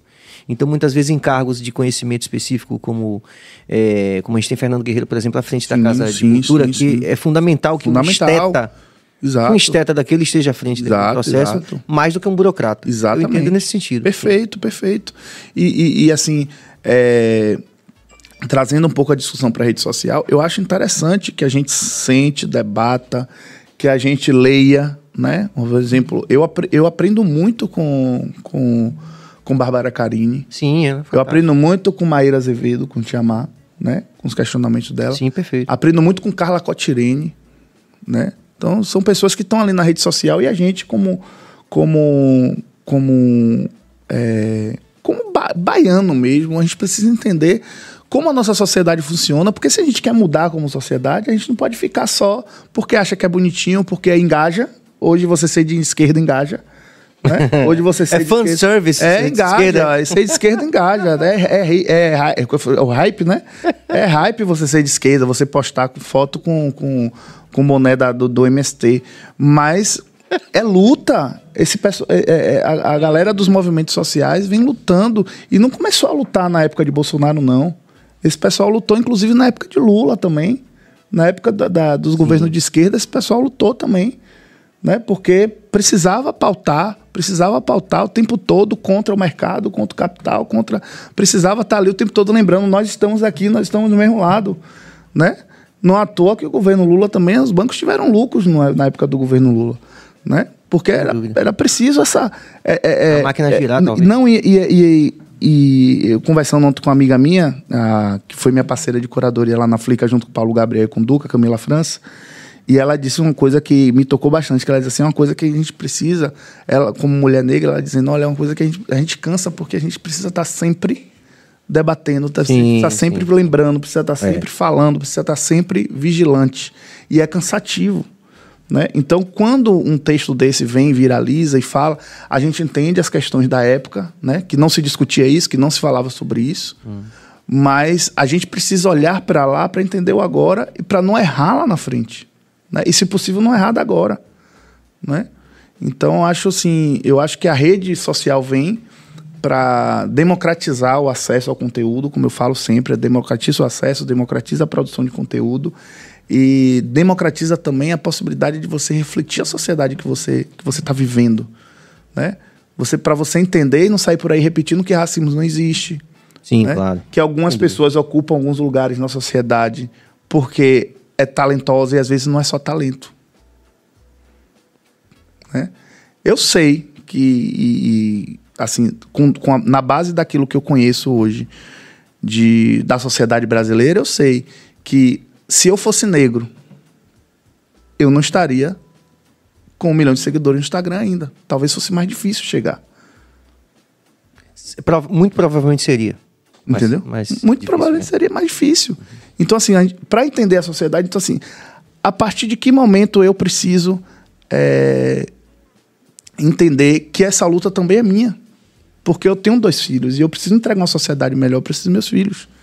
A partir do momento que eu nasce, que, que, que a gente recebe o resultado de que, que me- meu filho seria um homem, eu sento com minha mulher, ela senta comigo e diz assim: a gente vai ter uma responsabilidade grande para não entregar mais um machista ao mundo, né? Isso depende muito da educação que a gente der ao nosso filho.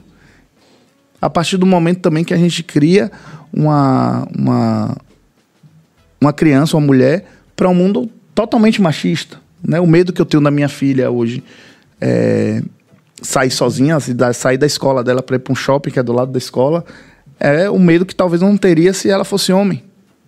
Né?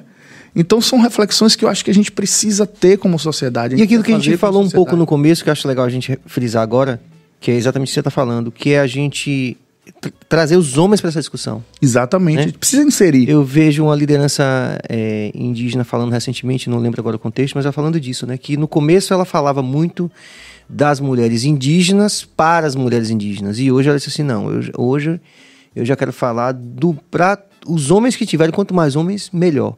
Porque a gente precisa fazer com que esses companheiros entendam esse processo. Perfeito. É, E, e- e entra nessa, nessa- nesse questionamento do lugar de fala, né? Muitas vezes eu tive medo de falar de determinados assuntos, porque disse, não, não, eu não entendo, não é o meu lugar de fala falar sobre isso. Mas como é que a gente atrai né, esses homens que estão aí fazendo besteira, fazendo bobagem, achando que tá certo? Né? Como é que a gente atrai eles? É só, é só porque de mulher para mulher é Marisa, né? Mas assim, a gente precisa inserir os homens. A gente precisa trazer, a gente precisa trazer os homens para a discussão Com certeza. para mostrar que o machismo existe, é uma realidade, nós somos machistas. E eu lembro que a minha grande virada de chave, assim, entender, não, eu preciso, é, eu preciso entregar um outro Edgar à sociedade. Eu nem tinha Instagram ainda, mas eu lembro que minha, minha filha estava em casa, ela sempre morou comigo. E morávamos eu e minha mãe lá em Muritiba com ela. E aí minha mãe pediu para ela lavar os pratos. Ô, oh, Letícia, você ainda não lavou os pratos do almoço, não? Ave Maria, essa pia assim, quando você casar, seu marido vai jogar os pratos tudo na sua cabeça. Aí eu disse, meu Deus, eu não tô criando uma filha para lavar prato para ninguém, não. Né? Aí naquele momento eu disse assim, velho, eu preciso mudar um pouco, porque é, a sociedade como um todo é machista. Não é só o homem que é machista, a mulher é machista, todo mundo é machista. É, a gente precisa mudar isso. Você falou do, de um comentário da, da mãe que falou. Minha, é, meu bode tá solto. É, minha. minha é, a gente como isso, isso né? como isso é reproduzido a gente também. Como, a gente, como é. pai de menina, ouve disso direto. Ah, quem tem suas cabritas que prenda, porque meu, meu gado tá solto. Né? Meu bode tá é, solto. É, meu bode tá solto. É aquela coisa de você. É, é, Normalizar. Repensar, né? Você normaliza, você acha engraçado é, quando fala isso, né? Você Legitimar. Você legitima Legitimar. isso. E, e, e, são coisas que a gente precisa estar vigilante o tempo inteiro também. Hum. Né? Não precisa ser mulher, não precisa ser negro, não Sim. precisa. Eu acho que a gente só precisa ser, ter um, é, é, encarar essa humanidade que existe na gente, para a gente poder entender a dor do outro. Né? Ter essa empatia de que a gente vive numa sociedade raci racista, machista, machista né? uma, uma sociedade que precisa de alguns revisionismos, talvez não de forma dura nem polêmica, mas um revisionismo que, como a gente discutiu aqui, velho, não, não, não que eu não, eu não preciso interferir na minha inspiração, mas eu preciso entender que se, aquela, se aquilo que eu estou escrevendo é para atrair seguidor e curtida no Instagram, eu estou sendo desonesto com a minha arte, estou sendo desonesto com a luta da mulher escritora. E eu não preciso ser desonesto com a mulher escritora, eu preciso confiar na minha arte, na minha inspiração. Ah, eu preciso aqui escrever um texto agora que o elírico é feminino, porque eu acho que isso vai dar tom à minha história. Eu tô sendo. Podem até me cancelar. Ah, mas não era para você fazer isso, porque. Não, mas eu, dentro de mim, eu vou estar tá botando minha cabeça no travesseiro e vou estar tá dormindo tranquilo, porque eu sei que aquilo ali não foi com intenção de estar ocupando o lugar de ninguém. Foi com a intenção para construção da minha história, né? Então eu acho que é por aí que, que, que, a gente tem que discutir essas, essas, esses. Só esse tema aí já dava uns 10 podcasts. Uns 10 né? Tem, Edgar, tem bastante interação aqui. A gente vai. Vamos valorizar algumas que a gente puder, Cabas? Pronto. É, mesmo quando a autora faz múltiplas coisas, é enquadrada numa caixa, estereótipo. Não por acaso. Vai voltar. Não por acaso, Carolina Maria de Jesus nunca é lembrada como romancista mas só pelo diário Favelada. Perfeito, perfeito. Eu acho que é isso. Eu acho que é, quando, quando eu saio dessa caixa do Instagram, por exemplo, porque ele coloca você como autor do Instagram. e aí eu digo assim, eu não sou autor do Instagram, eu uso o Instagram para divulgar minha literatura, né? minha, minha, minha escrita. É, o Instagram é só uma plataforma de divulgação. Não é, ah, eu não escrevo para o Instagram. Eu uso o Instagram para me divulgar. É, minha, é meu outdoor, é o meu Instagram. É simples assim. E um excelente outdoor. Mas é, as pessoas dizem, ah, autor de Instagram, autor de Instagram. Então, aí já ele coloca nessa caixa de que você está no Instagram. Autoajuda, aí coloca na E eu venho o tempo todo tentando sair. Eu tô colunista de um jornal, fiz um hum. programa de rádio, Tô na agora FM. na Salvador FM. Sim. É, fiz a primeira temporada lá na Salvador FM do Que História é essa? De, que eu usava essas histórias, levava um amigo psiquiatra para hum. tá me ajudando para não falar besteira, porque eu sempre tive esse cuidado com quem ah, me ouve, com quem me lê. E agora tô tentando, tô me colocando como agitador literário, porque eu acho que precisa. É, é, é eu preciso estar tá, tá inserido no movimento. Eu acho que o mercado editorial é muito cruel com os escritores. Né? Você escrever um livro e ter 8, 10% dos, dos royalties daquilo que você escreveu, para mim, eu acho que é uma. Né, é um é, é, é, é desmotivador para quem sonha viver da escrita. Né? Então, acho que é preciso revisar isso. Estou reunindo forças aí e nomes para a gente poder lutar por isso. Aí estou me colocando agora como agitador literário, fazendo feira literária, estando como curador, mesmo que alguns entortem a cara, né? Sou curador, curador de, um dos curadores de um evento como a Flica. Então, assim. Vai é... ter algum, algum, algum, autor da alta cultura que vai dizer que você não tem lugar de fala para ser né? curador, pra ser curador. Deus, quem é, né? e, assim, eu acho que foi, foi.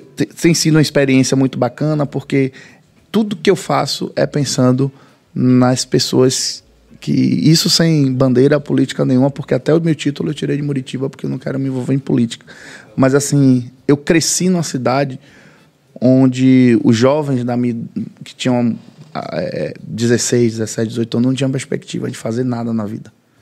Né? Eu Isso lembro é muito que, cruel. Eu lembro que uma pessoa uma vez me disse assim: é, que, ó, tomara que você termine a sua escola e vá para e vá trabalhar em Salvador e não fique aqui é, e não passe aqui na minha porta é, levando um pitbull na coleira. Como fulano. Aí começou a citar algumas pessoas que saíam da escola, faziam um cursinho, não passavam no vestibular, na época não tinha nem. E aí passava ali levando o cachorro para passear no final de tarde. E aquilo me tocou muito, porque não era, talvez não fosse o caso daquelas pessoas não, não, não, não elas não queriam talvez estar ali. Mas eu acho que a cidade não proporcionava Uma escolha. uma possível. escolha para ela. Então, quando eu digo assim, poxa, eu saí de um quartinho lá no meu interior e falei para um milhão de pessoas no Instagram, e hoje tenho três livros publicados, estou numa curadoria de uma feira tão importante para a minha região, que é o Recôncavo, ver as pessoas da minha cidade parando, indo para lá, para a Flica, porque eu tô ali para ver e para vendo pessoas da minha cidade numa fila para para autógrafo, numa fila para o lançamento do meu livro, e me dizer assim, eu com 30, 40, 45 anos, dizer nunca entrei numa livraria, é a primeira vez que É, estou entrando numa é livraria. fantástico. então, tudo que eu faço, todos os passos que eu dou é pensando nessas pessoas que estão lá. Né? É, é ter essa referência. É a referência viva é, para as crianças, para o jovem de Muritiba. E uma coisa que me tocou muito nessa flica foi os pais que levavam os filhos para me ver, de lá da minha cidade, tá? de Muritiba. Eles diziam assim, ó, meu filho quer muito lhe conhecer, e aí quer tirar uma foto com você, eu trouxe aqui. E eu não, eu não tava em mesa, é. eu era só o curador da flica. Eu não tava em mesa. Sim, sim. E aí me Tava parava, até quebrando ele- o protocolo, né? Exatamente. Vem aqui que meu filho aí. E aí eu lembro que tinha uma pessoa perto de mim que fez assim: "Vo- você, você tem noção da beleza que é isso? A criança vir é, para tirar foto com você e, e aí você cai naquele lugar assim, velho. Eu, em 2012, eu fui candidato a vereador em Muritiba e perdi a eleição. E eu lembro que eu chorei feito criança quando eu perdi aquela eleição. E eu não entendia que o meu propósito para Muritiba seria outro. Eu hoje eu acho que eu consigo ajudar mais Muritiba como escritor no lugar que eu estou do que como vereador, né? E, e ainda ouço porque é um é um é, a política às vezes é muito cruel, né? E eu entendi isso no processo da eleição. Eu, eu lembro que quando chegou nos últimos 15 dias, eu entrei no carro, tinha e, e respirei fundo e fiz assim, olha, eu não, eu, eu não quero mais, não quero isso para mim, não é não é não é meu sonho, não, não era meu sonho. Eu nunca sonhei em ser político eu estava muito perto do prefeito na época, né? E era assessor dele, próximo a ele, e ele identificou alguma coisa que ele disse assim: Olha, eu acho que vale Sim. a pena você ser candidato e tal e tal e tal. Como eu já era muito novo, eu disse: Bem, não vou chegar com 50 anos, olhar para trás e dizer deveria ter sido, eu vou. E aí fui, perdi por 50 votos, graças a Deus. Foi o melhor presente assim que Deus me deu na vida depois dos meus filhos, foi ter deixado, me deixado livre para voar. E, e, e olhar para trás e ver todo esse processo de construção. E aí você perguntou da faculdade, né? Quando alguém pergunta assim, qual a sua formação? Eu digo a minha vivência. A minha vivência naquele lugar ali, porque foi, foram 30 anos vivendo em Muritiba, desses 30, 13 trabalhando com, as- com política na cidade, conhecendo a cidade, conhecendo o povo da cidade. E, e hoje, apesar de não ter título, não ter mandato, eu, eu acho que eu consigo inspirar né, as pessoas. Então, quando eu digo assim, "Ah, eu sou agitador literário, eu quero é, fazer algo pelos escritores, pelos autores, e, e ter um projeto de lei na Câmara dos Deputados que, que limita o- o- as promoções em sites de livro, que isso ajuda a fomentar, inclusive, as livrarias. Eu digo, não, agora com a gente com esperança na cultura, o novo governo chegando aí, vamos juntar uns autores e vamos para Brasília brigar. É por Muritiba que eu estou fazendo isso. É por aqueles jovens, aquelas crianças que eu tô, tô querendo, porque eu vi muitas mães, eu não tive amigos que amigos próximos que não perdi amigos próximos para drogas. Eu perdi meu irmão, né? Meu irmão foi morto com 13 tiros. E vi, vi pessoas, vizinhos, né? É, se perdendo nas drogas. Vi, a- vi amigos perdendo pessoas para as drogas. E quando acontece uma coisa dessa, você começa a questionar que tipo de sociedade é essa que não que não percebe o que está acontecendo, né? Que não percebe, porque é, tem uma música do baiano que fala do invisível, né? Eu acho que o invisível é tudo isso. tudo isso é meio que a gente passa, a gente vai vivendo a nossa vida E, e, e ali, ah, morreu, acabou, morreu, enterrou, aí no outro dia a gente vai viver a nossa vida normalmente, aí depois morre outro, aí depois outro desaparece, aí depois você vê aquele menino ali passando, e diz, ah, tá vendo aquele menino ali que você viu pequenininho? Aquele menino tá, ninguém Sim. pode chegar perto agora porque tá assim, tá assado. E, e, claro que eu falo da minha realidade micro, né? Porque eu morava numa cidade que tinha 30 mil habitantes, né? Vocês estão em Salvador, que isso deve Sim. ser de uma forma muito mais numerosa. E aí você começa a questionar, velho, mas será que é mesmo querer? Não, é falta de. de é, é, falta de futuro, é falta de perspectiva mesmo, é falta de olhar assim, velho, eu vou para onde aqui? Né? Eu vou para onde? Nós perdemos um político, mas ganhamos um grande influenciador escritor, né? que bom. Edgar, é, por força do tempo, a gente vai se encaixar naquela tipologia que é muito comum, graças a Deus, aqui no BaiaCast. Não vamos terminar, não. Vamos fazer uma pausa para a parte B. Que massa. Com certeza. Pode me chamar, que eu venho com muita... Você sabe do carinho que eu tenho pelo Adão, por você, pela, é, pelas mensagens que você prega. De, assim, é, eu acho que o mundo precisa é, falar de, de afeto falar de sentimentos, seja na música, seja na literatura, seja na autoajuda, seja no Instagram, oh, seja em qualquer lugar. vamos ter que... que... nos comprometer aqui a fazer uma música, gente. Fechado. e a gente nem chegou na parte da composição. É, né? exatamente. É. Na parte B faremos. Muito obrigado, muita paz e muita luz e até amanhã. Vamos que vamos.